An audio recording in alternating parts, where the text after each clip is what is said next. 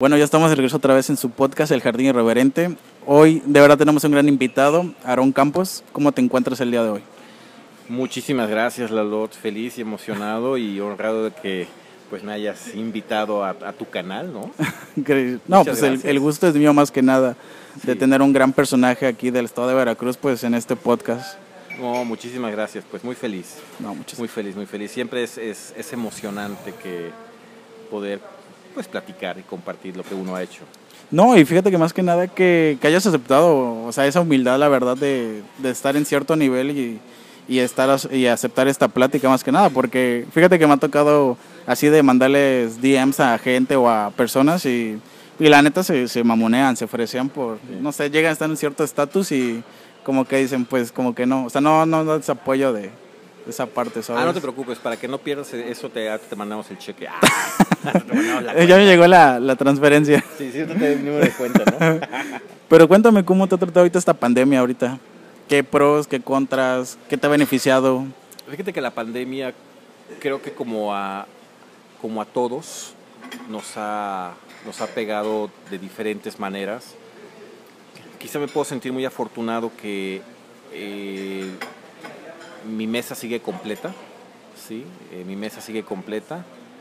Eh, y, bueno, creo que esa parte muchos han llegado o van a llegar a Navidad con, con algunos sillones vacíos, ¿no? Entonces, yo muy agradecido con Dios y con la vida de que me permite estar con, pues, con la gente que quiero y con la que amo.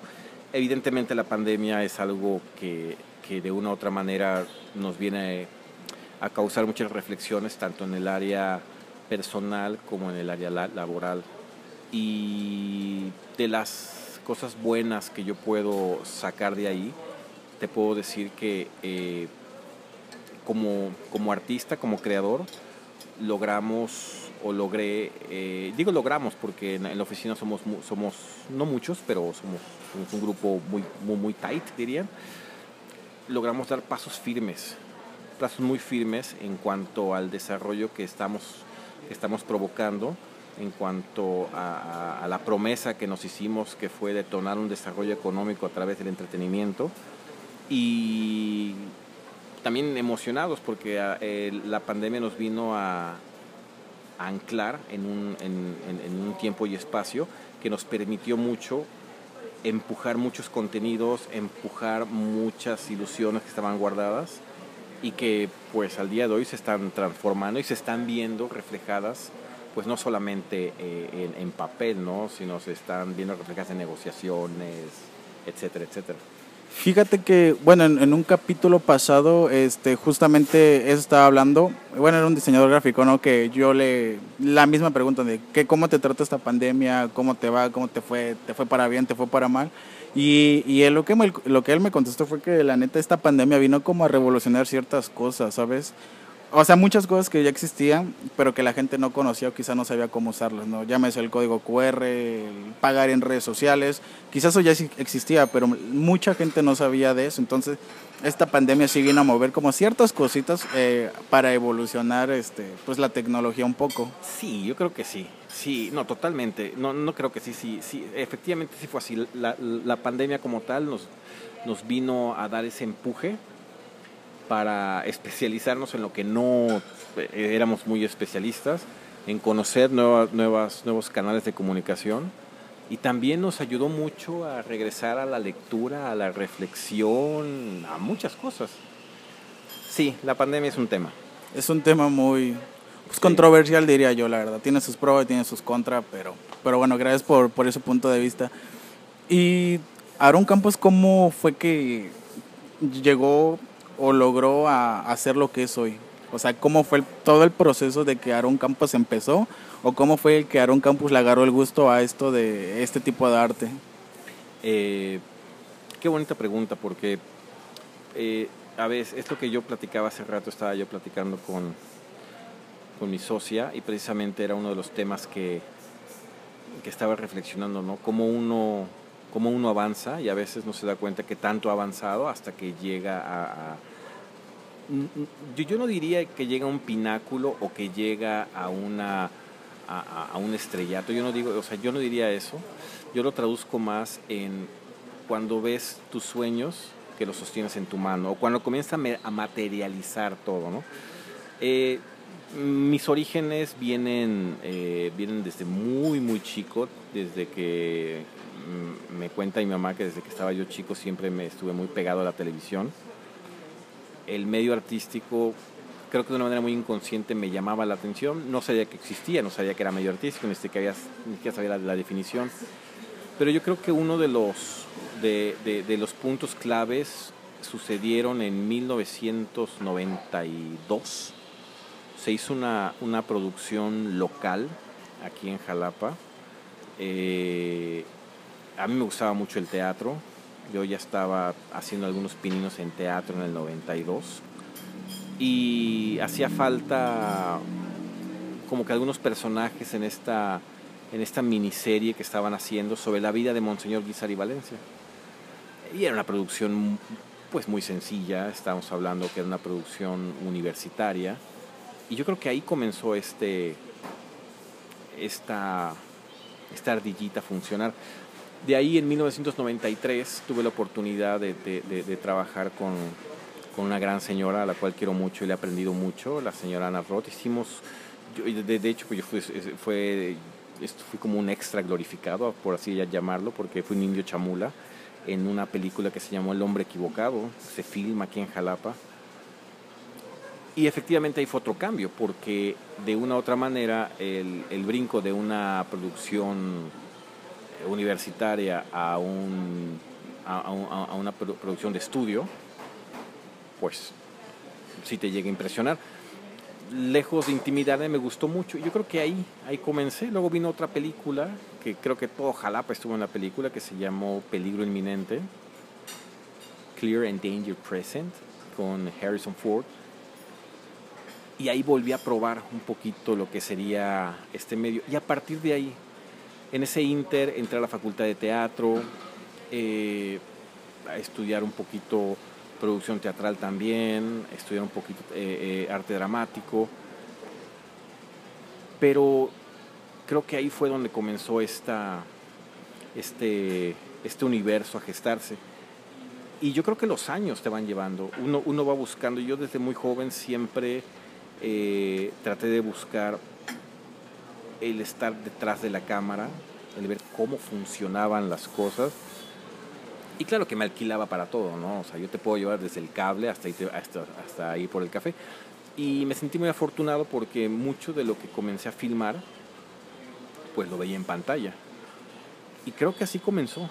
Comenzó un poco la carrera y también un poco autodidacta en un principio, porque te estoy hablando que para 1993, 94, el hacer cine en México, en provincia, era prácticamente, no imposible, pero muy difícil, muy difícil. ¿no? Una escuela de cine no había aquí en Jalapa. Eh, para poder eh, quizá dar el paso firme, te tendrías que ir a la Ciudad de México y un círculo que en la actualidad sigue siendo un círculo muy cerrado, ¿no? O sea, no es, no es como que un club de donde entro, es un círculo muy cerrado, muy competitivo, creo que el medio artístico... Y muy celoso también. Muy celoso, sí, es, creo que el, entretenimiento es uno de los negocios, de los modelos del negocio, aparte que tiene un alto riesgo, es creo que es muy arbitrario y creo que es muy complicado de entrar, ¿no? Y efectivamente, bueno, cuando logras entrar pues tu permanencia eh, la vas labrando día a día. Yo creo que por ahí fueron un poco los inicios, ¿no? Después tuve la oportunidad de irme al extranjero y ahí sí fue donde ya, ya, fueron otros pasos, ¿no? Eh, estoy hablando que me voy eh, a Canadá en el, en el, 96, finales del 96, principios de... Sí, finales, finales del 96 más o menos, y regreso a México hasta el 2002 y estando ya en, el extranjero, pues bueno, sí tuve la oportunidad de palpar otro tipo de, de, medio. Yo trabajaba, trabajaba de día y estudiaba de noche. Eh, y estudié en una escuela de cine ahí.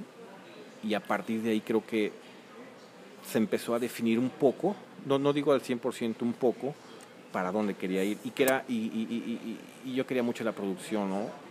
y el desarrollo de contenidos y creía mucho que eso sí era posible lograrlo. Claro, cuando llego de Canadá, llego a Jalapa, pues otra vez siento el jalón porque de estar en, un, en, en, en, una ciudad como Vancouver, en donde se filma todos los días, en donde cada paso que das estás viendo un set, estás, estás viendo un warning location, estás viendo miles de cosas, llegas otra vez aquí y te sientes desprotegido. Mucho, mucho de lo que yo había estudiado, lo que yo había visto era precisamente el financiamiento alternativo y todo, y pues llego en el 2002 cuando no había estímulos fiscales, el primer estudio fiscal nace en, el 96, 95, 96, pues había un gran, ahí había una gran brecha. Pero creo que muchos de los inicios son esos, ¿no? Son, esos, la, la, la, gana de poder estar en un, en, en un medio en el cual siempre me gustó, siempre me llamó la atención. Pues más que nada lo importante aquí es que siempre hubo ese gusto, ¿no? O sea, siempre, sí estabas enfocado realmente en lo que querías hacer, ¿no? O sea, nunca se te desvió la atención a otro lado, pasaste por muchas etapas, pero siempre con la visión y con la dirección de que querías llegar a hacer eso, ¿no? O sea, de que llegar a filmar, de estar en una cámara, de ir por el café, de estar jalando los cables, etcétera, ¿no? O sea, siempre estuvo esa visión.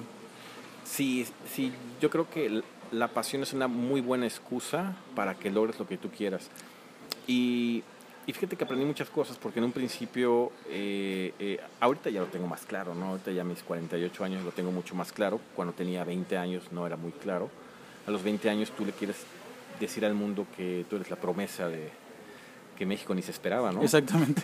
Y, y pasa, y pasa, porque bueno, uno ha estado así, se siente como la promesa que, que México deseo que va a surgir en México. Sí, ¿no? Pero ya conforme van pasando los años vas tomando un poco de conciencia eh, en la actualidad te puedo decir que, que, eh, estamos muy, digo estamos porque somos un grupo en el cual somos muy orgullosos que sabemos perfectamente qué trabajos nos pagan, nos llevan el pan y la mantequilla a la casa y qué otro tipo de proyectos nos pueden dar ese brinco a otros mercados.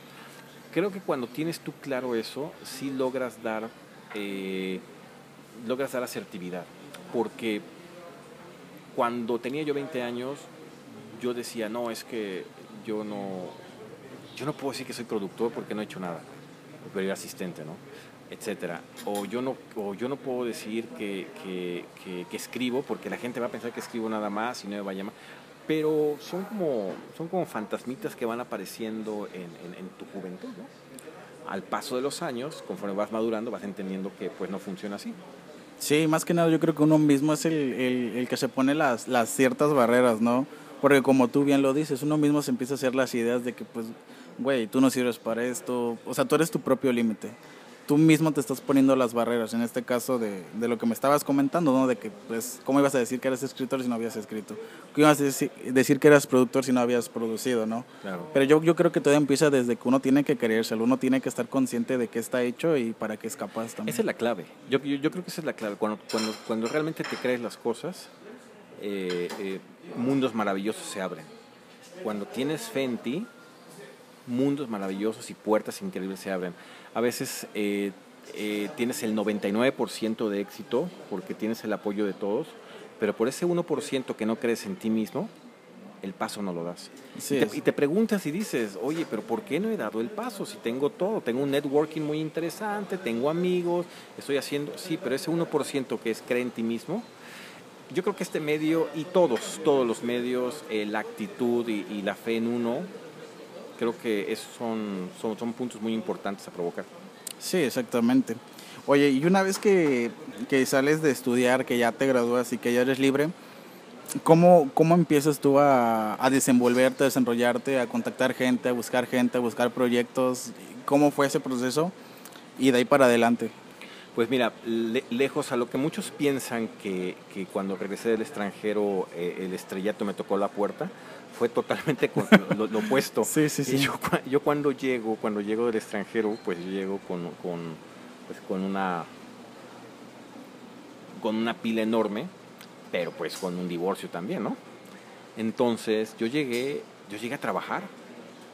Yo llegué a trabajar, yo recuerdo mucho que llegué, trabajé en una cafetería aquí en Jalapa, luego eh, tuve la oportunidad de poner una con mi hermano, no funcionó, me fui a Mérida a trabajar, me puse a meserear y el medio artístico lo empecé a hacer a un lado, ¿eh? No creas que, o sea, no porque pues no lo veía yo, no lo veía práctico, en mi casa lo veían como, ¿qué onda?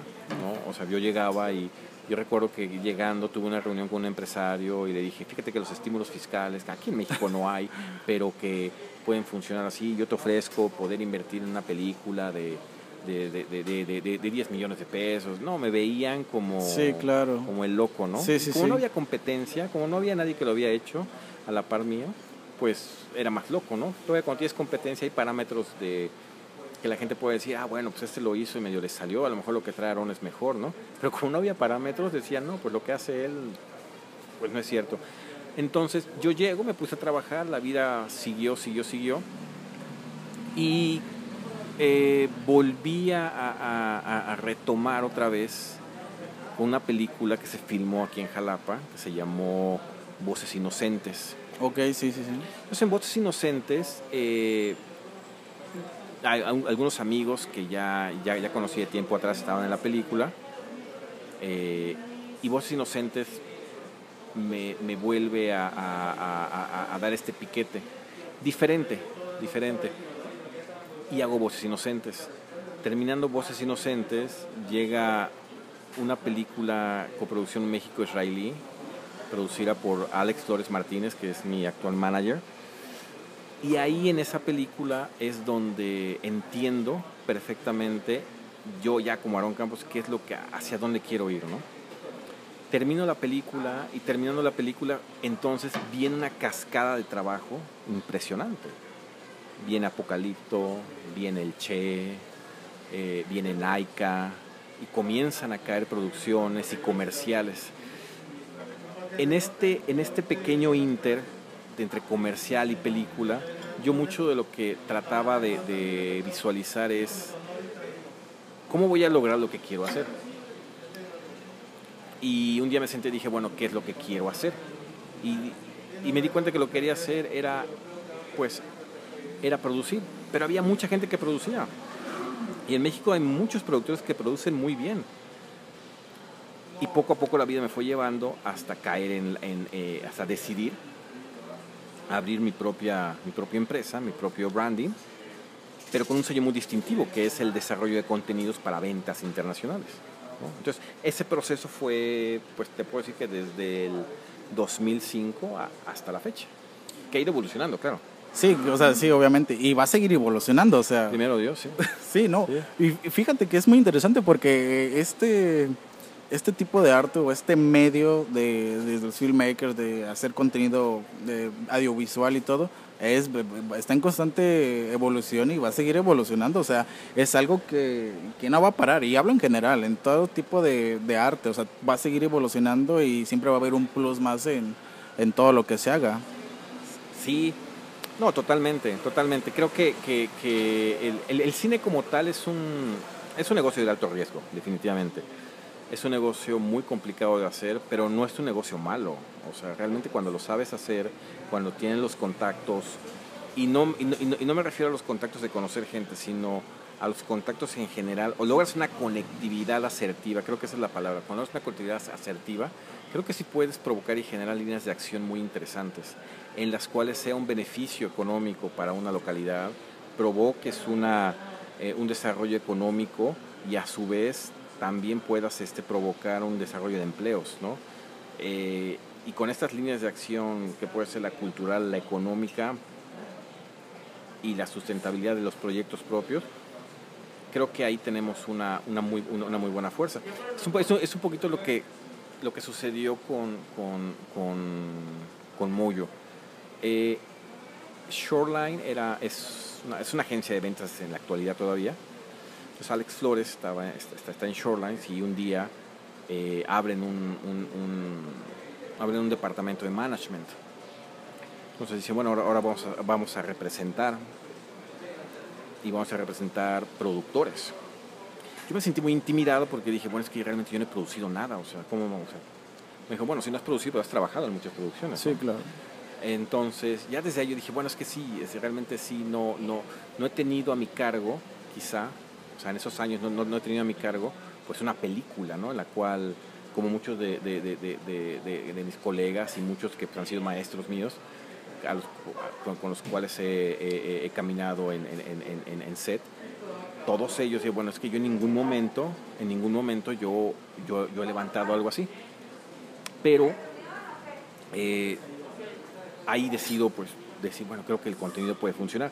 Se abre el, departamento de management, entro yo como representado y más o menos dura como uno o dos años Shoreline en ese, en ese, en ese branch y deciden darle un rebranding y se convierte en Moyo Global Arts, que es un estudio ya, que no solamente venden, sino que adquieren propiedades. En este movimiento yo eh, entro en este combo y comienza entonces a representar propiedades mías. Y yo comienzo a decidir, yo, yo decido empezar a generar propiedades. Entonces generé, tengo una película, comencé a hacer packaging de otra película, empecé a buscar directores, empecé a buscar actores. A final de cuentas yo sé que hay muchos productores que pudieran manufacturar o que pueden manufacturar un producto. Y ahí comenzó la línea de este rebranding. Y en junio, el año pasado más o menos, eh, hablando con Alex, venía venía un movimiento muy interesante con Moyo Global Arts y con ciertos estudios que estaban haciendo. Se dio, ya no se dio el año pasado, se dio este año. Entonces, en mayo de este año, lo que sucede es que eh, Disney hace un rebranding y hay una división que se llama el DGA. Entonces, invitan a Moyo y al invitar a Moyo, automáticamente vamos nosotros. Sí, claro. Somos socios Sí, y sí, estamos representados por ellos. Eh, De hecho, ellos nos manejan las ventas de todos nuestros contenidos. Y esto para nosotros fue muy emocionante porque teníamos una, tenemos una biblioteca muy amplia de contenidos que estamos desarrollando, precisamente que se han estado presentando en Hulu, Apple TV, eh, NBC Universal, Netflix, Amazon Prime. Entonces, cuando cae la invitación de, de- de- del, G- del DGE, del Disney General Entertainment, pues lo primero que hicimos fue decir si, si queremos, si podemos. Sí, claro, claro. Y empezamos a buscar, a mandar papeles, todo lo, eh, hicimos todo lo propio que se tenía que hacer. No dormimos en una semana. Nos llega la liga, donde dicen sí, pues sí fueron aprobados, la, la preaprobación, y de ahí a llenar todos los papeles, ¿no? Bueno, el, el, el- el- el- Sí, sí, website, ¿no? Y de ahí, ¡pum! Nos llega el email, ¿no? De bienvenido. ¿no? Bienvenidos, ¿no? Ajá. Y esto para nosotros fue, es- fue, fue muy emocionante porque entonces lo que vino a hacer es que ahí consolidamos el estudio. O sea, de, de- de- de- de ser alguien que le gustaba el cine, dio el paso a, a ser proveedor fílmico, a comenzar a, a dar servicios fílmicos y el dar el paso al estudio fue algo muy emocionante. Entonces dimos el paso estudio y abrimos la división de animación, ¿no? con una serie animada que es la que le estamos presentando en, eh, eh, a, a Hulu y le estamos presentando a Starplay. Y ese momento de tu vida en específico, ¿cómo, o sea, cómo lo puedes representar quizá en una sola palabra, ¿no? Sabiendo de que desde muy atrás, desde que empezaste desde abajo, de que fuiste subiendo escalones, hasta ese momento en que Disney te dice, eres aceptado, ¿cómo Aaron Campos, cómo percibe eso? O sea, ¿qué, qué logro personal para Aaron Campos significa? Pues mucho estrés, ¿Qué significa para Aaron Campos estar en, pues mucho estrés. en esa cartera Ah, de, de Disney? Es bonito porque es una, es una cartera amplia. El DGA tiene 7000 7000 creativos en la actualidad, ¿no? Es 7000 creativos. eh, eh, eh, en una serie de webinars que hemos tenido con el estudio, ellos van haciendo, van, van, van dirigiendo a estos creativos, ¿no? Para principalmente generar estos contenidos, ¿no? Que en algún momento puedan ser adquiridos por, por ellos. Es, es, es- muy emocionante, pero también es- puede, puede llegar a ser intimidante, porque te cuestionas muchas cosas. Dices, o sea, lo primero que dices es, wow, sí, qué padre, pero que sigue, ¿no? Y en ese que sigue, pues le- lejos de lo que mucha gente pueda pensar que es el aplauso y es el salir a comer y todo, es como, como los estos este, GIFs que salen de- del productor, ¿no? Sí, sí, lo sí. que mis amigos creen, lo que yo soy. lo que Exactamente, sí, hago. sí, sí. Eh, Es, es bien complicado porque lo que ha hecho esto es que pues nos ha encerrado más en la oficina, nos ha encerrado más entre nosotros, solo, solo nos vemos las caras los socios y los que estamos creando y ya, ¿no? Porque este, prácticamente estás estás desarrollando contenido y estás ajustándote. En el caso ahorita, en el proceso que estamos nosotros, nos estamos ajustando mucho a los procesos de los estudios. ¿no? Eh, y este proceso de estudio pues no es fácil porque ya no obedece al, al, universo tal cual conocemos de tengo un guion y lo voy a hacer, ¿no? Ya una estructura un poco más, un poco más cuadrada. Para algunos no les gusta, otros es benéfica, pero en ese, en ese universo tenemos que estar ya ahorita. Entonces, desde el punto de vista personal es muy bonito, ¿no? Sí, eh, claro, obviamente. Y es, pero es un, es un valle del encanto, ¿eh? Yo siempre he dicho que, que, que, que, el entretenimiento es un valle del encanto. Cuando no estás con los pies en la tierra, te puedes perder fácilmente. Y puedes tomar el camino en donde salga un monstruo o te salga un duende y te encante y te convierte en sapo. Y, y fíjate más que nada que, que bien que dices eso porque, bueno, o sea, en lo personal yo conozco productores, filmmakers, directores creativos que la neta están empezando desde abajo y que la neta, pues sí, hay, hay vatos que la neta se hacen trabajo chido.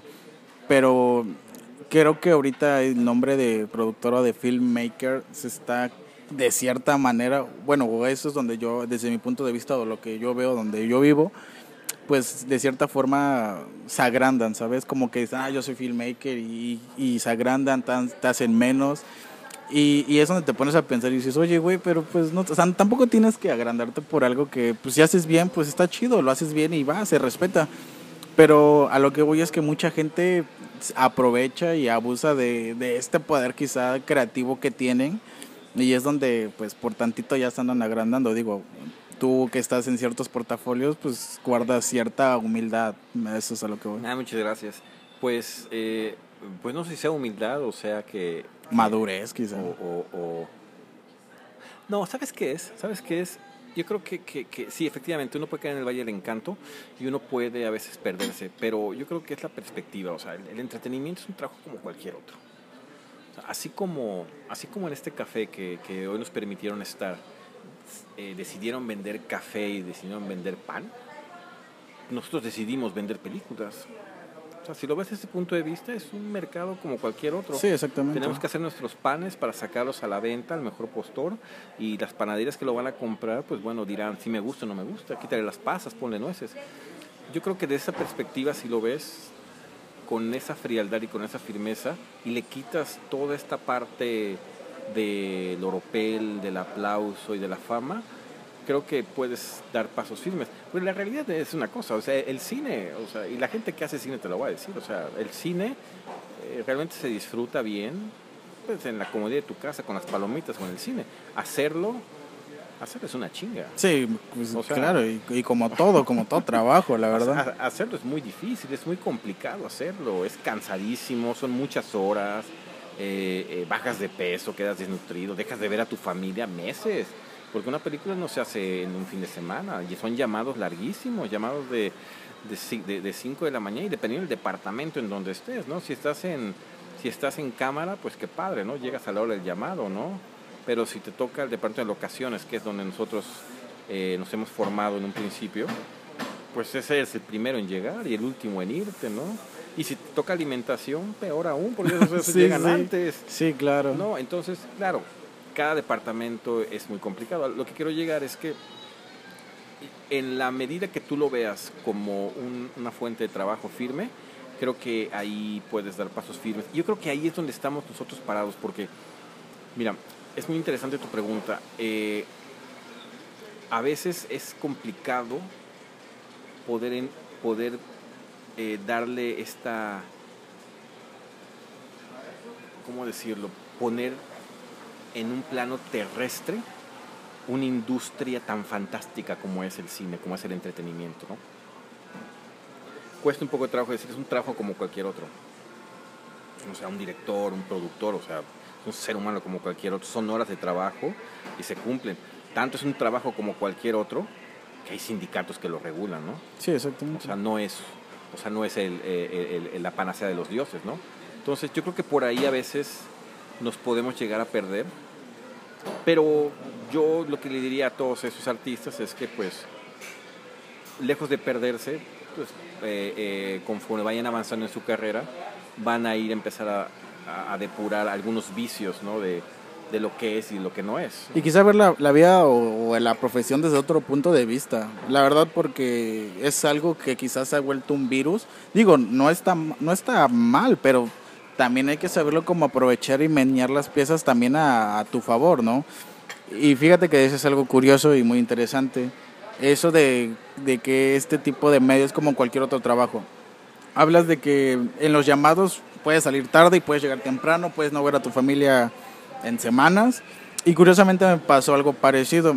Eh, no es presunción ni nada, pero como experiencia y como mi primera experiencia, tuve el gusto de trabajar para, para este de Samo, el de Camila, uh, haciéndole unas portadas de, de, unos sencillos que sacó ahorita con toda esta pandemia, unos bucles y todo el rollo, ¿no?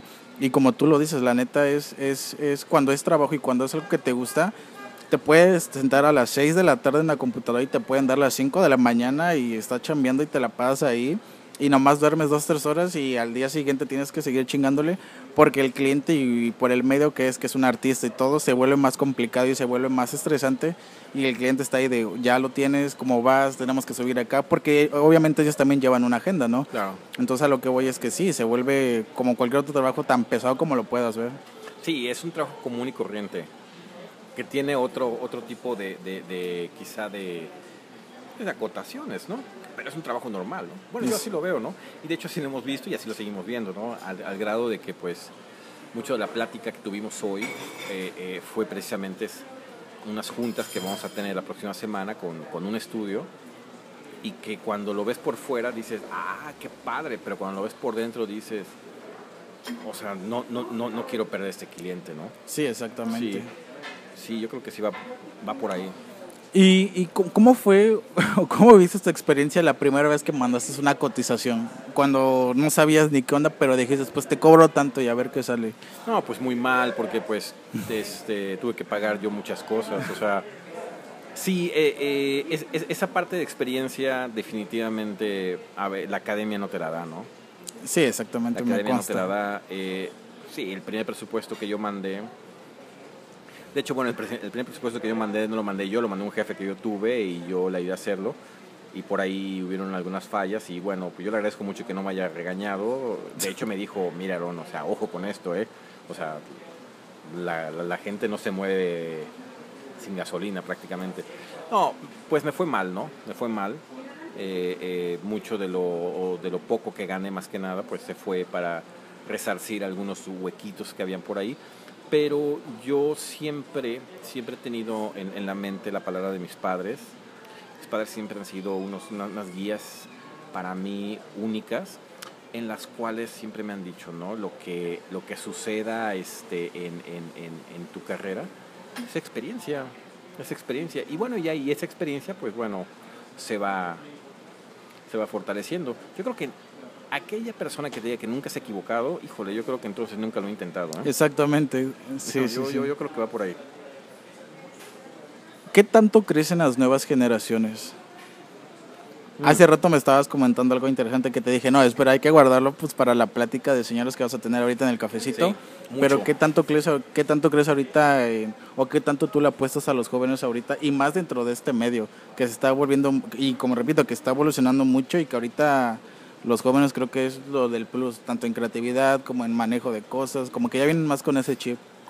Mucho, mucho. Cre eh, sí creo mucho en ellos. Mira, la, creo que la prueba más faciente es que eh, estamos desarrollando una serie animada que se llama Nuestros Espíritus y la directora se llama Ali Vargas y tiene 23 años. Wow, sí. ¿No?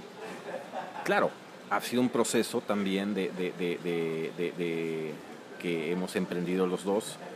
Ella por un lado el estar muy este muy abierta y muy receptiva a maneras de trabajar ya en una alta industria y yo de mucha paciencia y, de much, y, muy abierto de ver cómo ejecuta un joven esto, ¿no? Hemos hecho una muy buena, eh, nos hemos amalgamado muy bien pero y el departamento de animación date una vuelta por la oficina y te vas a encontrar puro joven ninguno llega a los a los 25 años neta y son los que están desarrollando son los que están creando eh, y me, siento muy, muy feliz, muy agradecido y ahí vamos. Entonces, sí creo mucho en los jóvenes. Los jóvenes sí tienen esta, esta fuerza de, de, de cambio, ¿no? De cambio. Y, y, y, y, yo creo que es tarea de uno no solamente creer en ellos, sino eh, tomar el valor de decir, sabes que esto no va a funcionar por esto, esto no sirve por esto, porque yo ya me caí ahí. Ahí habrá uno que te diga, ah, tú te caíste, yo no. Ya cuando lo levantas, ya pues ya. Te, te lo dije, güey. Ajá, ya le dices, estoy diciendo que pues, hay, hay, un hoyo, ¿no? Pero sí, la, a, las puertas de, de, de Campos Films siempre van a estar abiertas para cualquier propuesta, para cualquier persona que nos quiera visitar y yo me considero una, un, lejos de un productor o, o, o, o, de un empresario de entretenimiento o de un, un, industrial fílmico como dijeron el otro día, lejos de eso, yo me considero una persona muy, pues muy empática y muy abierta porque yo estuve ahí. Yo estuve ahí, yo estuve en un proceso en el cual pues el cine era lejanísimo. Si ahorita es lejano, en el 92, 93, no. Era imposible, ¿qué, sí, claro. ¿Qué te cuento, no? y, y fíjate que, o sea, muchas de las personas que, que han escalado hasta ciertos puntos, sí, sí, siempre me terminan contando esto de que eh, hasta donde están y todo lo que tuvieron que pasar, todo lo que sufrieron, todos los obstáculos, todas las caídas, pero me dicen que cuando están ahí ya en la cima, por decirlo así, que cuando ellos apoyan a alguien no lo hacen sufrir tanto como ellos sufrieron, les tratan de acortar el camino, les tratan de hacer la vida más fácil para que no sufran tanto como ellos sufrieron, porque a ellos les hubiera gustado, bueno es lo que me dicen, no, a mí me hubiera gustado que alguien me hubiera dado la mano y me dicho, vente güey, es por acá, obviamente te vas a caer, pero pues es por acá, es más fácil por acá, yo te enseño cómo, yo te explico cómo, y cuando llegan estas personas, pues dicen, no, pues si me llega alguien, igual tiene las puertas abiertas, sin problema puede preguntar lo que sea y yo encantado de, de enseñarle lo que sea. No son tan egoístas en, ese, en, ese, en este punto. Sí, eh, no, yo creo que, que, es, es un poquito de, de, de, empatía. Yo no diría que les pongo las cosas tan fáciles porque sí, sí, sí, le, sí le batallan mucho y luego batallamos en en decisiones creativas más que nada, ¿no? En, en, en, y en perspectivas de venta, ¿no? Es, me gusta esto, ajá, sí, pero eso, ¿cómo, ¿cómo lo vendo, no? O sea, ¿cómo vendo un gato negro en, en la oscuridad donde no sí, claro. una luz, ¿no? Prácticamente. Sí, sí, sí. Pero más allá de, de, de eso, sí uno trata de, de, pues, de encaminar bien, de hacer una muy buena ruta de ese, pues, en, hablando de este contenido, de encaminarla, ¿no? Porque es como si me metiera yo el pie solito, ¿no? O sea, no avanza, no avanza mi contenido, ¿no? No llego a la fecha de entrega, ¿no? Por ejemplo, nosotros, tenemos una fecha posible de entrega de un primer, este, de un, de un first look, ¿no? Me pongo yo el pie, pierdo, me quedo sin nada. Sí, exactamente. mi oficina, ¿no? Sí, sí, sí. Creí en ustedes, pero ¿qué creen? Creí tanto que, que como no hablé, ya chao. No, yo creo que es una balanza. Es una balanza, una balanza. No, pues sí. Pero sí, o sea, realmente lo que, lo que siempre la gente concuerda o al punto es que, que llega toda la gente, me dice, sí, o sea, de verdad yo no quiero que la gente sufra. O sea, no, tampoco le voy a dar la receta, ¿no? Sí. Es como un ejemplo que absurdo que siempre pongo y que escuché eh, en algún lugar. Y esto hablando acerca de la capacidad de las personas. Es como, sonará feo, pero una cucaracha, bueno, todas las cucarachas tienen alas, sí. pero no todas saben que pueden volar. Entonces es. Ah, está padre eso. Entonces es ahí donde cada persona tiene cierta capacidad, tiene cierto propósito, pero no sabe de lo que es capaz de hacer. Entonces es donde llega este bloqueo y, y se van para abajo. Sí, a, a, lo mejor fíjate que yo haría un pequeño, una distinción con tu dicho. Me gusta mucho. Yo le cambiaría. Todas las luciérnagas saben que pueden dar luz, pero a lo mejor no todas saben que pueden alumbrar un camino, ¿no? Sí, sí, claro. Y es que yo lo escuché de esta manera tan, tan así, ¿no? De, de, insectos. Exacto, sí. Sí, sí, sí. Sí, pero va por ahí, va por ahí. Sí, no, las nuevas generaciones, yo creo en las nuevas generaciones, creo que ahí está la base de muchas cosas y es una retroalimentación. Tanto ellos como nosotros estamos en la balanza de oír, entender, escuchar, saber y, y, y tomar lo que más te, te sirva tanto personalmente como, eh, como artísticamente empresarialmente, y saber distinguir cuando algo no te sirve y, y, y, dejarlo ir, soltarlo. ¿no? Así como cuando terminas con tu pareja que la tienes que soltar, pues lo mismo pasa aquí, ¿eh? Hay creativos que, pues bueno, pues adiós, ¿no? Pero es una balanza. Sí, claro. Y, y, fíjate que más que nada es un punto medio, ¿no? Por ejemplo, ahorita los chavos de 20 a 25 años y las personas mayores, ¿no? Como de 30, 40 años, ¿no? Creo que es un punto medio en donde estamos ahorita los jóvenes, donde aprendemos tanto de los adultos como tanto de las nuevas generaciones. Te estoy hablando de niños de 5 a 10 años que también vienen con la pila y con la ardilla a, a todo lo que da. Entonces creo que estamos en una generación donde pues todos terminamos aprendiendo algo de todos. Es correcto, es correcto. Todos terminamos aprendiendo algo de todos. Oye, estaba checando ahí, investigándote un poco, estalqueándote. y eh, cuéntame de Apocalipto. Creo que a mucha gente le puede interesar este, este tema y este punto Apocalipto. ¿Cómo fue Apocalipto? ¿Qué fue Apocalipto? Bueno, Apocalipto pues fue muy cansado. Este, me acabé como dos tenis subí de peso, bajé de peso, me quemé el cuello. Eh, creo que fue, un proyecto muy interesante, muy, muy bonito.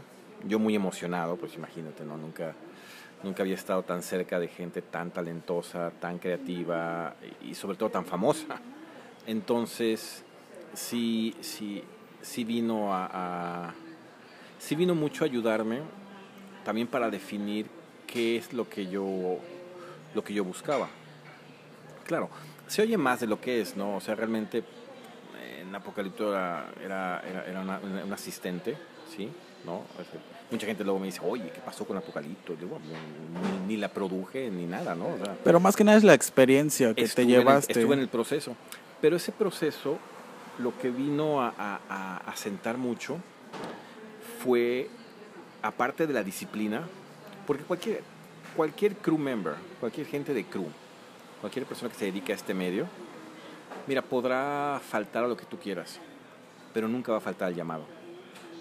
Si el llamado es a las 3 de la mañana, a las 3 de la mañana los vas a ver en la puerta del hotel subiéndose a la camioneta. Así estén desveladísimos, vayan en vivo, ¿no? Creo que eso me ayudó mucho, la parte de la disciplina y la humildad con la que muchos artistas, muchos creativos abrazaron el proyecto, ¿no? Porque había, había gente que, pues realmente, literal, ¿no? Había ganadores de Oscar en ese set, que con paciencia se dirigían a ti, ¿no? Que con, bastante eh, eh, eh, firmeza, pero educadamente, se dirigían a ti. Y es ahí cuando veías la balanza y decías, oh, bueno, a ver él que que seguramente su Oscar está ahí. Sí, este, claro. Ahí de pisapapeles y luego el otro que pues me grita, ¿no? Que ni siquiera está aquí en el set. Yo creo que me ayudó mucho esto, porque fue padre. Fue, fue padre, fue una gran experiencia. Em, hice grandes amistades que aún conservo, eh, grandes hermandades que aún conservo. Y, creo que por ahí tengo todos los tenis, ahí eran unas botas, unas que tengo ahí guardadas. Ahí siguen ahí. ¿En serio? sí, fue muy padre fue muy padre. Apocalipto, pues.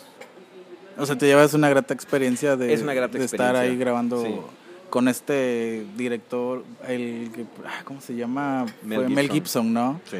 Y si te lo llegas a topar así de frente a Mel Gibson o a cruzar palabritas o, o de verlo de lejos y decir, no mames, está Mel Gibson. Bueno, sí lo ves porque pues, ya no, pues ahí lo tienes ahí. Y, pero esa sensación de decir, mames, de Mel Gibson. No, yo creo que, que, que poco a poco tu ojo se va educando, se va educando, porque, mira, es algo que yo el otro día platicaba con un colega, estábamos nosotros en, ya tiene tiempo, estábamos en un set, estábamos filmando, y me dijo, mira, esos que están ahí no son del medio, ¿por qué? Mira cómo ven a los famosos.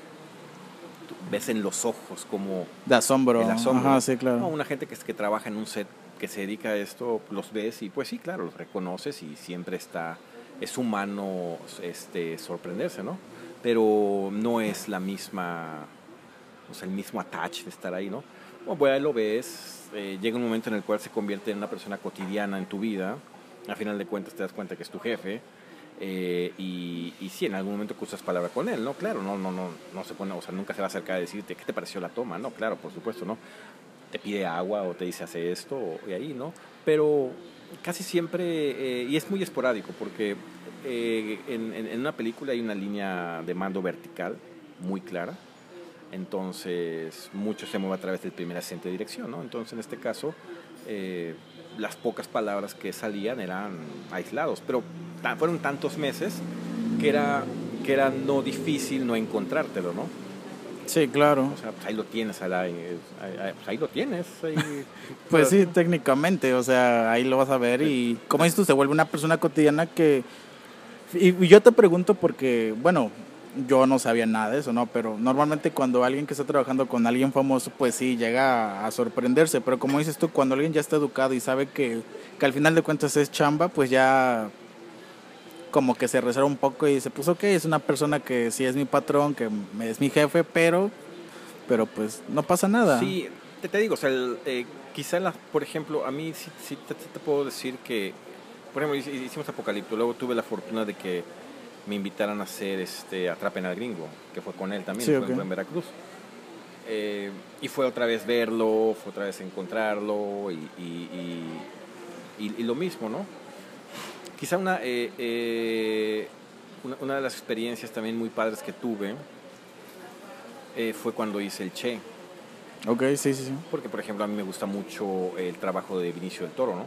Ahí sí te puedo decir que cuando lo vi sí... Se impone. Sí, bueno, es muy alto, ¿no? Pero, pero, pero sí, sí me causó esta, esta jiribilla, ¿no? Pero bueno, ya cuando te chutas la película y estás ahí todo, y ya, y, bueno, ya cuando estás con, con, otro tipo de, obligaciones, ya se te olvida pedir la foto, ¿no? Lo que tú quieras es que claro. los 300 extras caminen a la hora que te indican y no te vayan a correr. Sí, sí, sí. y, te olvidas de la foto y todo. Sí, claro. Pero obviamente si sí, tuviste fotos con ellos, me imagino, así como del recuerdo. No. No manches. No, es algo muy chistoso porque no tengo fotos con mucha gente. No tengo fotos con mucha gente. No, no corría yo por la foto.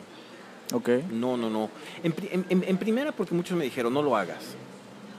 Eh, en esa industria se, llega a ver mal si vas así de aborazado a la foto con, el, con la estrella. O sea, ¿sí se llega a ver mal o...? Yo creo que sí. Yo creo que sí. Mira, eh, yo tuve dos experiencias, no personales, sino que yo vi me tocó ver en una, en una película donde corría esta persona con el famoso con la foto y dijo una persona, es tu primera película, ¿verdad? Y él dijo, sí. Se nota. dijo, ah, casi, casi, we know, ¿no? Esa fue una. Y en otra, eh, yo en alguna ocasión, de hecho sí fue en el Che, yo quise, eh, dije, me quiero tomar una foto con él. Y me dijeron, no, espérame, o sea, él está trabajando ahorita, está concentrando, está haciendo lo suyo. Lo vas a llegar a interrumpir. Si es una persona fuera del set, él lo va a entender perfectamente, pero si tú eres parte del set, eres parte del crew, a lo mejor no lo recibe bien. Eso me limitó mucho. Y aparte, sí te puedo decir que muchos de mis maestros dentro del set, o sea, que no fueron académicos, que fueron dentro del set, son de la antigua escuela. Entonces me decían, no, ¿eh? ya era el momento de la fiesta, ya era el momento de la reunión, el famoso sapo de cada 15 días o al final, o el rap, de, de, la fiesta del rap, ya habrá oportunidad. Y yo decía, sí, para la fiesta del rap. Pero luego echas, acabas hecho pomada después de ocho meses de levantarte a las 3 de la mañana y acostarte a las 10 de la noche, que cuando viene la fiesta del rap realmente ni te dan ganas de ir, ¿no? A veces hasta te dicen tienes que ir porque ya se pagó, ¿no? Pero ni te dan ganas de ir. Entonces, muy pocas fotos, muy pocas. Por ahí hay de tener algún, una que otra. Con menos no tengo ninguna, definitivo, ¿eh? Eso sí te lo puedo decir. Con menos no tengo ninguna, ninguna. Y tuve la oportunidad de estar dos veces con él. Con. Eh, eh, eh, me sentí muy honrado que me invitaran a estas dos películas. Pero, no, bueno, no sé, creo que es, a muchos no les parece, a otros sí les parece. Lo que sí, lo que sí te puedo decir es que no creo que, que si tú estás trabajando con un grupo de gente que se hace llamar profesionales, te van a interrumpir cuando estás tú muy concentrado, ¿no? Creo que por ahí va un poco los comentarios que me hacían. Y, es como dices tú, al final de cuentas es cualquier trabajo como en cualquier lugar, ¿no? O sea, si estás trabajando, pues ninguna persona te va a llegar a molestar a pedirte pues una foto o, te va a llegar a pedir una plática, porque al final de cuentas es trabajo. Ya habrá cualquier momento para, como dices tú, para, para la foto, para la chelita, para platicar bien, pero pues ya fuera de, de cámaras o cuando se cierra la cortina y ya vámonos, ¿no? Exacto. Sí, por ejemplo, ahí te puedo decir algo muy, muy chistoso que nos pasó. Y es, estábamos eh, precisamente haciendo Apocalipto. Estabas, fuimos a, cenar en esa ocasión. Fui con unos tres grandes tres este, amigos y fue, este, eh, eh, eh, bueno, pues finalmente todos crutos amigos. Iba la, iba la primera de dirección de la segunda unidad, iba un gran amigo y colega, Bernardo Jasso, él, estaba en, Visual Effects, iba Fernando Cámara, que le van a entregar ahorita el Ariel, este, sí, el Ariel de trayectoria, y estábamos en un restaurante en Catemaco comiendo pizza. Ahí estábamos, pues ahí, fin de semana, mañana viene esto, a seguir filmando y todo. Y en eso pasa un Mini Cooper, se echa de reversa y era Mel. Y se sentó con nosotros y platicamos. Ahí sí, no, ahí sí, por ejemplo, sí fue la oportunidad de. Ahí es donde puedes sacar la, cámara y, la fotito. Pues de hecho sí se tomaron una foto por ahí, pero que pues, no era ni mi cámara ni nada. O sea, no había iPhone, o sea, el iPod apenas era la gruesa sota esa. Por ahí alguien tomó una foto ya, pero por ahí se quedó. Pero eh, ese tipo de detallitos, ¿no? Que sí se pueden dar en un, en un, en, un rodaje, ¿no? O por ejemplo, eh, eso, eso sí me pasó a mí, a mí en el Che, este, ya creo que er, era fin, era, era de noche ya, ya se había terminado el rodaje y todo. Campeche es muy chiquito. Y me acuerdo que salí yo con otro compañero este, a, a, buscar algo que cenar. Ya estábamos cenados y todo, pero pues salimos y, nos encontramos a dos actores de, del Che, ¿no? Que están caminando ahí, están medio perdidos y todo. Y bueno, finalmente los ves, ellos te ven, te reconocen y se acercan a ti, ¿no? Porque no conocen a nadie, ¿no? Sí, claro. Y ya los caminamos a su hotel y también la plática y todo, ¿no? Que también la plática, pues, ¿qué, qué le puedes decir, no? O sea... Sí, exactamente. no, o sea, no, o sea, no. Pero es, es, ese tipo de detallitos sí, son padres y sí se dan, ¿eh? se, dan y, se comienzan a dar. ¿Y, qué opinas tú acerca de que la industria internacional eh, le pueda poner el ojo al cine mexicano? ¿Cómo ves tú ese, ese rollo de que todo lo internacional pueda caer en México o que puedan poner los reflectores aquí en México, en el cine mexicano más que nada? ¿En, ¿En, qué aspecto? ¿En manufactura, en distribución, en contenido? Normalmente en contenido. O sea, tú me dices que ¿Qué tan factible es que eh, contenido mexicano se pueda pautar al extranjero? Exactamente. ¿no? yo creo que es muy factible. Y de hecho es lo que estamos luchando nosotros. Yo creo que es muy factible. Creo que hay, hay, eh, es, hay una gran división que luego muchos tratan de, de, de, crearla. De hecho, no es una gran división. Hay, hay una diferencia que mucho, mucha gente la quiere hacer como división. Hay mucha gente que dice, no, es que el cine extranjero perjudica a una región y yo digo, pero ¿por qué perjudica una región? Claro, evidentemente yo vengo de ese rubro, ¿no? Pero ¿por qué perjudica una región? No porque este, el dinero se queda en un pedacito, claro que se queda en un pedacito, o sea, la película viene a filmarse en, una, en un pedacito y el dinero se gasta en ese pedacito, no viene a dejarlo a todo el mundo. El otro día yo, yo tuve una plática con, con, con, un chico que dijo, no, es que las películas hollywoodenses lastiman a México porque el, eh, el dinero se queda en un pedacito. Yo, yo, sí me enojé y le dije, pues a ver, pues este, no entiendo tu postura. Porque me dice, no, pues, yo soy, este, pues, yo soy director y, no tengo el dinero para hacer una película. Le digo, bueno, es una cosa muy diferente que no tengas el dinero o que no tengas la capacidad para levantar un financiamiento para tu película. Quiere decir que tu guion no es bueno o que no creen en ti o lo que ordenes y mandes. Pero aún así, si lo logras, ¿cuánto dinero has dejado en tu película cuando filmaste aquí en Veracruz, ¿no? Sí, claro. Y te, se quedan acá y dicen, bueno, no compares. No, pues es que tú, tú haces la comparación. No, yo creo que hay, eh, eh, la manufactura mexicana es una de las mejores que hay. Hay excelentes productores de línea. Creo que eh, México ya probó que puede recibir películas de cualquier tamaño. También creo que México ya probó que tiene grandes historias que contar y que son vendidas en otros lados. Y yo creo que el siguiente paso, hablando particularmente de Veracruz, es dar el paso a una venta internacional de historias y contenidos, en la cual involucraremos no solamente la historia, sino un know-how de cómo escribir el guion. Eh, la gente dice, no me compran la película o no quieren mi película porque no sirve, o porque no la quieren y no es eso. Muchas veces cuando entiendo los protocolos, y eso te, lo puedo decir de, los webinars que hemos tenido con Disney, de las pláticas que hemos tenido con otros estudios, hay una, hay un, no, no un protocolo, pero sí hay una manera de que ellos puedan recibir un material. Y cuando tú entiendes cómo se comporta cierto contenido en un mercado y tú se lo dices al guionista y el, y el guionista te dice, ah, no, es que es mi historia o no se vende, no es por ahí. O sea, como productor, o lo seduces para que cambie esos puntos de vista, o si es un guion de hierro de él que no quiere tocarle mano, pues te buscas otro. Eh, el, cine mexicano está, está posicionado, yo creo que está muy posicionado. Yo creo que sí podemos ya dar el brinco a una industria mucho más amplia. Hay muchos factores que intervienen. Yo creo que el mayor factor que interviene es la asertividad financiera en la educación de nuevos productores. Artísticamente te puedo decir que mucha gente sabe cómo funciona, conoce el, el sistema, son totalmente abiertos a hacer estas modificaciones de guion en muchos casos. Hay estudios que están apareciendo, pues nosotros somos estudio, ¿no? Dimos, Sí, sí, sí. dimos un rebranding, ¿no? Hay muchos estudios. Pero también hay un problema muy grande con, con iniciativa privada, ¿no? La gente dice, ah, no, es que se extinguió el fideicomiso y por eso ya no hay cine. No, no es cierto. Sea, el fideicomiso, para empezar, ni se extinguió. Sí. Hubieron modificaciones. Esa es una. La otra es que si tú no tienes la capacidad de levantar un estímulo fiscal para hacer una película, ¿qué capacidad tienes para entonces enamorar a iniciativa privada de que la apueste tu guion?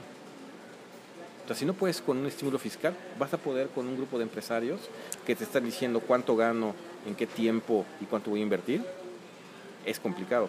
Pero también en ese rubro, en el rubro de, de inversiones, hay una, hay una carencia de educación de cómo funciona la industria.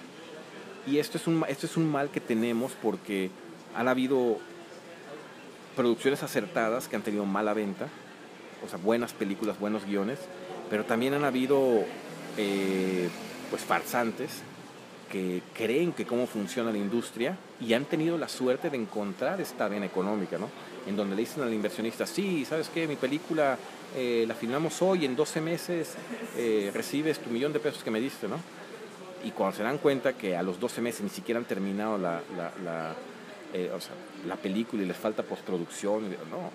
Entonces, creo que hay un tema educacional en cuanto a la parte financiera de cómo funcionaría con la parte eh, eh, hablo de Veracruz, ¿eh? sí, claro. porque hay otros estados en donde han hecho avances increíbles. Guadalajara con su ley de cine, que en Veracruz nosotros, en este caso te puedo decir, nosotros hemos estado empujando la ley de cine desde hace, desde tiempos de, de, de, de Fidel Herrera. Hemos estado con la ley de cine, la ley de cine que le dé asertividad a los artistas, que le dé asertividad a los empresarios, que regule actividades fílmicas en el Estado y que sobre todo impulse un desarrollo artístico en los jóvenes para poder generar modelos de negocios sustentables y estables. Bueno, no hemos logrado eso. Otros estados lo han logrado. Pero yo creo que el, el, el mayor problema es ese. Eh, la educación financiera, cómo funciona con industria y que lo vean como modelo de negocio. Que no lo vean como una, ay, te doy un peso a ver cómo nos va, ¿no? y que también artistas tomen la, eh, lo tomen en serio y digan, bueno, el cine es un modelo de negocio que funciona de esta manera, tiene estas líneas de acción, estos protocolos y estos riesgos. Y sí, o sea, tiene todo, todo el sentido del mundo lo que estás diciendo, porque la neta también basado en mi experiencia, todo este rubro de, de las artes, y hablo en general de todas las artes, es, es, es, deplorable de verdad y es triste ver cómo se menosprecia, cómo se malbarata, cómo siempre las artes siempre ha sido un tema de tabú.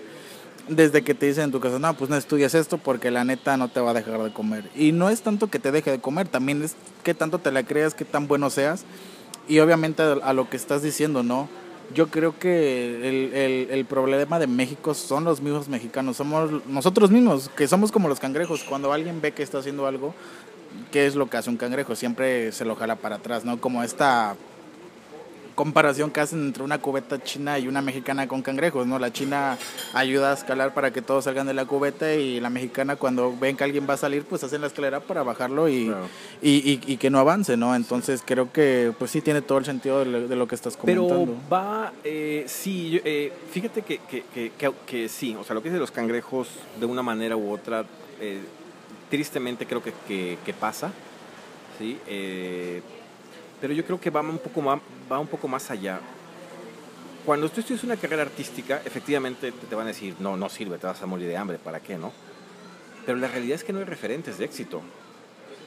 O sea, si, si te pones a ver, dime cuánto, eh, tú dime cuántos pintores egresa la facultad de pintura.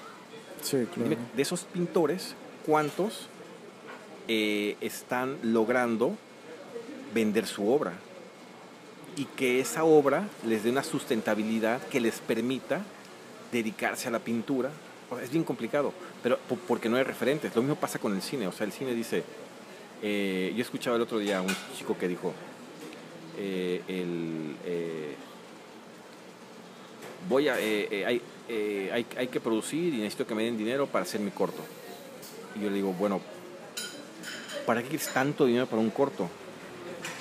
No, porque el corto, el cine se hace con dinero. Digo, sí, pero con ese dinero puedes hacer una película chiquita, la puedes vender. Y ahorita en la actualidad hay muchas maneras de llegar a muchos streamings. No necesariamente los que ya conocemos, Amazon, Netflix, no, hay otros. Hay muchos otros. Entonces también caemos un poco en, la necedad de, de- de decir, voy a filmar en la calle porque necesito filmar en la calle o para que vean que, que estoy filmando, ¿no? Entonces ahí, ahí que pesa más, el ego o la necesidad. Yo te puedo decir algo, mira, en la actualidad, el otro día me preguntaron, eh, si tú no pudieras filmar, ¿qué harías? Y yo diría, yo me aferraría a filmar, porque es lo único que sé hacer. O sea, a mis 48 años, lo único que sé hacer es filmar, desarrollar contenidos y, y- y- y venderlos. Es lo único que sé hacer. Si me pones a hacer otra cosa, me matas de hambre. sí, sí, sí. O sea, no. Eh, Hace, hace un tiempo me dijeron, oye, ¿por qué no nos dedicamos a la construcción y todo? Digo, yo no construyo. O sea, nunca he construido. O sea, no voy a entrar en un negocio que desconozco. Y ahí pasa lo mismo con muchos empresarios. No entran a un negocio que desconocen porque no sé cómo funciona el cine. Porque le pasa lo que le pasa a muchos actores, ¿no? Dicen, ah, ¿tú eres actor? Sí. Ah, ok.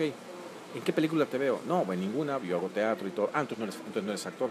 Entonces es, bueno, a ver, el, el hecho de ser famoso no te hace ser Exactamente. un profesional, ¿no? Lo Exactamente. mismo pasa en la producción cinematográfica. Ahorita recibimos tres contenidos filmados, tres películas grandiosas, con elenco modesto. Y te puedo decir que a los directores yo no los conocía, ¿eh? No los conocía. Vimos la película para, para mandar una, posible distribución en plataforma. Increíble. ¿Y quién es este director? Yo no lo conocía, ¿no? Ah, Te pones a investigarlo y te das cuenta que está filmando desde desde el 70, ¿no? Ah, mire, tiene una filmografía grande y ha trabajado con muchos, ¿no? Entonces ahí te das cuenta que eh, la fama no te hace eh, eh, perfectible muchas veces a un éxito comercial. Es como por ejemplo ahorita en este podcast y mucha gente me lo, me lo ha preguntado y me lo, y me lo sigo cuestionando, pero mucha gente me pregunta siempre, oye, ¿y con este podcast qué, qué es lo que buscas en sí? ¿no? Justo lo que te estaba comentando antes de iniciar. Porque mucha gente piensa que cuando uno hace este tipo de cosas es porque quiere fama, porque quiere likes, porque quiere muchas cosas. Y, y, y la verdad es que, bueno, al menos yo, yo no busco eso. O sea, yo más que nada quiero crear contenido interesante que, la, Claro. que a la gente le pueda funcionar. Lo mismo pasa en este, en este, con el cine, ¿no? Quizá mucha gente no quiere ser famosa siendo el director, siendo el actor, pero mucha gente quiere dar ese mensaje para, para una sociedad, para una comunidad, para un país, etcétera, ¿no? El otro día también estábamos hablando acerca de, de esto, ¿no? De, de que qué quieres ser, ¿no? Si quieres dejar huella, quieres ser famoso o, o qué quieres ser. Y como te digo, esto pasa con el podcast, ¿no? O sea, realmente yo no quiero fama, yo no quiero likes. Puedo tener un like en un video, realmente no me importa, porque sé que va a llegar cierto público a buscar el contenido y le va a interesar y le puede ayudar a pues avanzar y es lo que te comentaba con este podcast quiero impulsar a la gente a, a que sí se pueden hacer las cosas sí se puede realizar todo lo que te propongas Sí, fíjate que eh, ahí, eh, a mí una vez me dijeron hace mucho tiempo, haz lo que más ames o haz lo que ames con pasión, que el dinero llegará solo. Y claro, en, con el, en el transcurso de, de la vida dije, esto no es cierto, ¿no? Sí es una balanza, sí hay que buscar, eh, eh, yo en algún tiempo sí bus- busqué reconocimiento, pero sabes que mucho, mucho de la madurez emocional como artista comienza a, a fortalecerse conforme realmente estás entregando la tarea.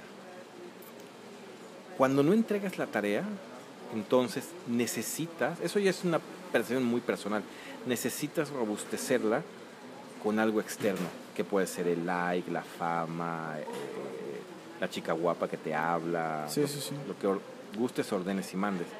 Pero cuando te concentras en el trabajo, el dinero claro que llega. Y tiene que llegar porque estás haciendo lo que necesitas hacer para una entrega. Es como, por ejemplo, cuando te hablan por teléfono y te dicen, oye, ¿sabes qué? Quiero filmar en tal lado y me gustaría eh, presentar a Veracruz como posible locación. Lo primero que haces es buscar en tu stock de lo que te pidieron, a ver si algo funciona, ¿no? Cuando te das cuenta, ya mandaste fotos, ya mandaste mapas, ya contactaste autoridades, ya tuviste reuniones hasta con secretarios de turismo, y cuando te das cuenta ya estás filmando, ¿no? Y vienen requerimientos difíciles, pesados, cuando te das cuenta ya los estás haciendo y a final del día estás cobrando. Y sorpresa, ah, ¿qué crees? Era, era Disney, ¿no? Entonces, creo que tiene que ver mucho eso, ¿no? Eh, y lo hablamos en un principio, tomar las cosas como lo que son, con la seriedad que son. Este medio es un medio muy bonito, es muy atractivo, es un medio eh, muy, muy deslumbrante, te puede llegar a deslumbrar, te puede llegar a aniquilar el primer día te, te, puede masticar, te puede escupir o te puede dar eh, una longevidad una permanencia en el mercado. Pero yo creo que es afrontarlo como lo que es y, ser muy claro en lo que quieres. Ok, hay gente que escribe, produce, dirige, actúa y aplaude. Válido, está muy bien. Hay otros que no lo hacen, ¿no? Pero entonces que esa decisión caiga no tanto en el ego, sino en la capacidad que tienes. Exactamente, y más que nada, eh, por ejemplo, me imagino que tú en tu estudio llegas a, delegar ciertas cosas, porque por ejemplo tú puedes ser el mejor en todo, en producción, en diseño gráfico, en animación, etcétera, etcétera, pero obviamente eh, va a llegar un momento donde tengas que tener un equipo, porque tú solamente no vas a poder hacer todo. O sea, también necesitas de ciertos profesionales dentro de tu estudio que te ayuden a hacer cosas. Sí, no, o sea, tienes que hacerlo. O sea, cuando, cuando comiences a crecer, te obligas a, recargarte en, otras personas, ¿no? Eso indiscutiblemente sucede. Y sí tienes que creer en tu equipo. Si no crees en tu equipo, chispas. Pues sí, estás, estás acá. Fíjate que hay una, hay una frase que se me quedó muy marcada. Y la vi justamente en Batman, El Caballero de la Noche, ah. con este de Christopher Nolan y todo. Que justamente mm, llega, llega el guasón, entra a ver a los mafiosos y se me quedó tan grabada porque dice algo así como, si eres bueno en algo, ¿Para qué hacerlo gratis? ¿Para qué hacerlo gratis? Exactamente. Y es algo que la neta se me quedó súper grabado y lo sigo aplicando. Digo, güey, pues si soy bueno en esto, pues no tengo por qué estar regalando trabajo. Y, y, te lo comento porque, bueno, en Córdoba el, el arte está súper mal, mal, mal vista, mal pagada. De verdad es una, es una grosería, es muy grotesco, de verdad. Te, lo, te puedo decir que un logo quizá lo quieran hasta en 100 pesos, 20 pesos, ¿no? Y es donde dices, pues no, o sea, si soy bueno en algo, no te lo voy a hacer por 20 pesos, es lo que vale, te vale quizá 2 mil, 3 mil pesos, pero pues es lo que vale, ¿no? Esta es la calidad y si te gusta, adelante, y si no, pues vete con otro.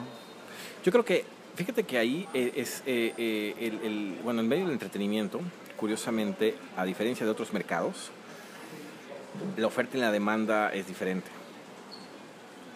Sabemos nosotros que cuando hay una hay una sobre producción de algo, el precio tiende a bajar. Pero en el entretenimiento no, ¿eh? Cuando hay un gusto por algo, el precio tiende a subir. Tan fácilmente, o sea, ¿cómo te explicas que un cantante cobre más que otro, ¿no? Exactamente. Que tiene más demanda, porque tiene más gusto, Yo siento que tiene que ver mucho que llegues a cierta jerarquía o hasta cierto nivel para que la gente ya te pueda tomar más en serio en ciertas cosas tiene que ver mucho con el fandom, tiene que ver mucho con el público. La audiencia es muy difícil de conquistar. Yo creo que si tú conquistas una, como, diría Gladiador, ¿no? Win the crown, you will win your freedom. No, si ganas a la audiencia, ganas tu libertad, ¿no? Claro, la audiencia define muchas cosas, ¿no? Define muchas cosas. Pero hablando prácticamente con eso, con eso concuerdo con los artistas, yo siempre les digo que no se desanimen, tienen que buscarle un, un, un, valor de producción único y una identidad al producto. Claro, evidentemente si hay 100 diseñadores, pues sí, o sea, los 100 no van a cobrar, habrá uno que cobre 100 y otro va a cobrar 99 y otro 98, ¿por qué? Porque quieren la chamba, ¿no? Exactamente. Pero hay que, ahí hay que buscar el ingrediente de por qué yo puedo cobrar 500. La diferencia, ¿no? Esta diferencia, o sea, yo cobro 500, ¿por qué? Si estás ocupando... Mira, el, otro día me, eh, me hicieron eso, me dijeron, oye, pero ¿por qué me cobras tanto? Si la renta de una cámara vale mil pesos y esto vale 200 pesos y esto vale 500 pesos. A mí, mi sobrino me lo hace por 1500 pesos. típico, sí, es ¿Por típico. qué tú me cobras tanto? Le dije, ah, bueno, o sea, yo no te estoy cobrando el equipo, le dije, como tal. Pero te estoy cobrando la creatividad que le estoy invirtiendo a esto. Y te estoy cobrando la experiencia que tenemos haciendo esto. El contenido, la narrativa, las líneas de acción, la conectividad que puede haber con un posible, una posible audiencia. Y el equipo, claro, pues yo te lo tengo que cobrar porque pues finalmente lo, lo rento, ¿no? Entonces ahí descubrí que, que a veces los artistas no nos sabemos vender. O sea, vendemos la manufactura que hace todo el mundo, pero lo que tienes que vender realmente es tu creatividad. Ese distintivo que te va a hacer Claro. diferente a los demás, ¿no? Totalmente, o sea, o sea, tu economía, o sea, tu recurso, el recurso que tienen los artistas, que es interminable, que es infinito, es la creatividad. Y la creatividad no la puedes tasar tan fácilmente. El Banco Interamericano de Desarrollo, cuando sacó el libro de la economía naranja, vino a darle un poco de, de- de- de- matiz y piso a muchos artistas. ¿Por qué? Porque a final de cuentas es eso. La economía creativa puede llegar a ser infinita. No hay manera de cotizar. ¿Cómo, cómo tabú? O sea, un quintal de, de- de café, pues sabes cuánto pesa, lo metes a una balanza y todo. A ver, este, una lluvia de ideas, o sea, ¿cómo la mides? Sí, claro. Y en la creatividad es donde nosotros tenemos, creo que, herramientas muy firmes para dar pasos certeros. Y la creatividad sí nos puede llegar a dar dinero y sí nos puede llegar a dar la vida que queremos. Y generar una industria en el ramo que estemos buscando. Pues sí, r- realmente sí, eh, estás en, en- en todo lo correcto, ¿no? Y, y al final de cuentas, ¿no? Creo que, y también como dicen por ahí, ¿no? No, no, quizá muchas veces no te cobro por lo que hago, sino por lo que sé, ¿no? Entonces hay todo el plus que le puedes meter a todo lo que sabes, toda la creatividad. No sé si has visto últimamente, bueno, en Facebook me han, me han aparecido videos de, de así súper ejemplos básicos, ¿no? Que llega un pintor y a una casa, ¿no? Y la señora le pregunta, oye, ¿cuánto me cobras por esto? ¿No? El pintor le dice, no, pues te cobro dos mil pesos. Igual, ¿no? De, oye, ¿por qué tan caro si solo es pintar tres cuartos? Y no. Le empieza a desenvolver todo, no, pero pues es que es la pintura, es la mano de obra, es el material, ¿no? Si quiere hágalo usted.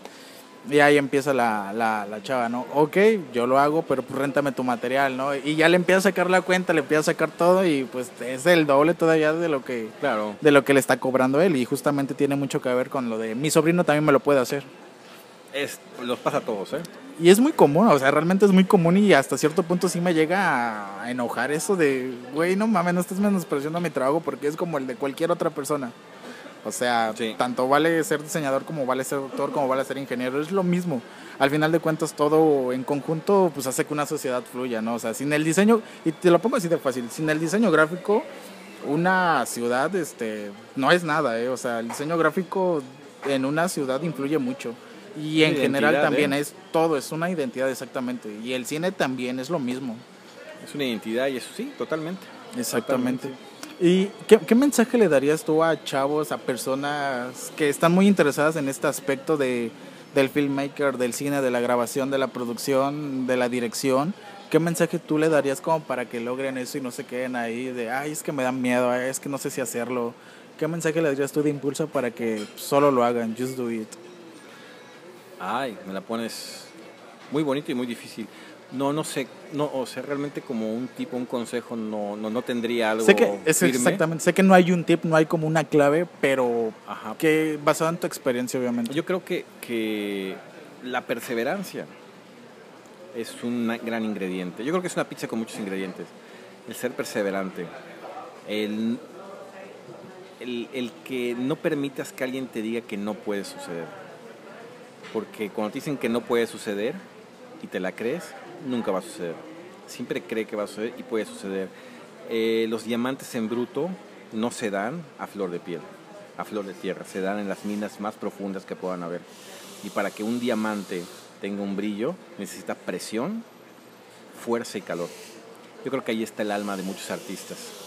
Si soportamos la- esa, esa fuerza, podemos brillar con mucha, con mucha fuerza. El tomar esta carrera es una carrera de las más resilientes que puedan haber. Yo admiro mucho a, a todos los que toman una carrera artística porque, porque es una resiliencia desde el día uno del rechazo, ¿no? y es el volver a, renacer, el volver a, intentarlo, el, el, buscar este, emotividad dentro de ti y valores competitivos y el decir si puedo. Yo creo que eh, cualquiera que la quiera abrazar, yo le diría que, que no se sienta en el Valle del Encanto, una, y dos, que tenga fe en lo que está haciendo y que cada paso que dé, que vea que lo imprime en oro. Algo así. Muy inspirador, Aarón. Muy inspirador, de verdad. Aarón, de verdad te, te agradezco por esta noche de, dirías tú, de señoras de la condesa. Y también quiero agradecer... De, las lomas, cierto, perdón, de las lomas. No, de verdad te quiero agradecer mucho por, por aceptar la invitación. Yo sé que eres hombre muy ocupado realmente. Ni tanto, no creas, ¿eh? No. Pero de verdad eh, agradezco mucho que hayas aceptado esta, esta invitación para esta plática. De verdad se me hizo muy interesante y más que nada tener a un gran personaje del cine veracruzano se me hace también muy interesante, internacionalmente también reconocido. De verdad te agradezco mucho por, por aceptar la invitación. No, yo te agradezco mucho por, por, pues, por, este, por este espacio. La verdad que, híjole, podríamos hablar toda la noche, ¿no? es un tema súper interesante. Eh, toda la noche, ¿no? El desarrollo del contenido y todo, pero, pero yo, yo, yo muy contento. Fíjate que, que, una de las cosas que, que, uno va aprendiendo en este medio eh, son las amistades que va haciendo. Eh, y a partir de las amistades van naciendo, van naciendo y te vas, y, te, vas fortificando. Cuando tenemos una propiedad que se llama Obsesiones, es un thriller psicológico, que en un principio cuando lo abordamos no sabíamos para dónde ir, ¿no? sabíamos que queríamos contar, para dónde ir. Y poco a poco se fueron sumando gente, ¿no? Por ejemplo, eh, eh, un, gran amigo que se llama Ernesto Zamora, él es, perito psicológico. Él, recibió el material, comenzó a leerlo y yo creo que ahí es donde tú puedes medir a mucha audiencia, porque él siendo perito psicológico y todo en lo familiar, él lo que hizo fue, eh, eh, eh, recibió el material, le gustó mucho y dijo, puede ir por acá, puede allá, hablamos del narcisismo, hablamos de varias cosas. Entonces, quizá eso puede ser un poquito también este, con, con, con, con, lo que los chicos quieran hacer. Fíjate que una de las cosas, si me permites, algo que, que yo les sugeriría a ellos es que los que quieren producir, que comience a producir. Que comience a producir. Es, una, es, es, una, es un muy buen drive-thru es un muy buen, este, una muy buena manera de comenzar, ¿no? O sea, que comience a producir. Ahorita tenemos nosotros el relanzamiento de un, un, programa en internet, es un programa de abogados.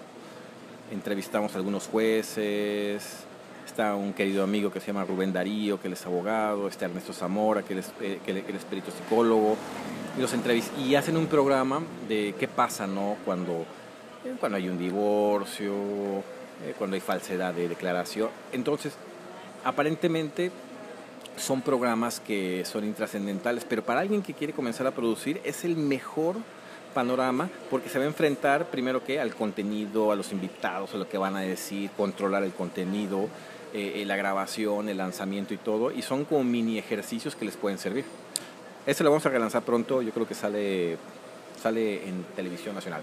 Ah, qué chingón, la neta, qué chingón. Está, está muy chido, la neta. Está padre, está, bonito, Y, fíjate que eso también es algo muy interesante, ¿no? Esto también de producir.